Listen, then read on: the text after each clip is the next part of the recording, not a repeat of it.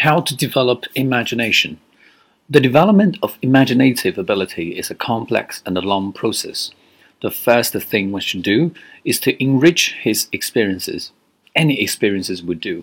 It could be physical experiences such as an excursion or a camping trip. It also could be mental or spiritual experiences like reading and movie watching.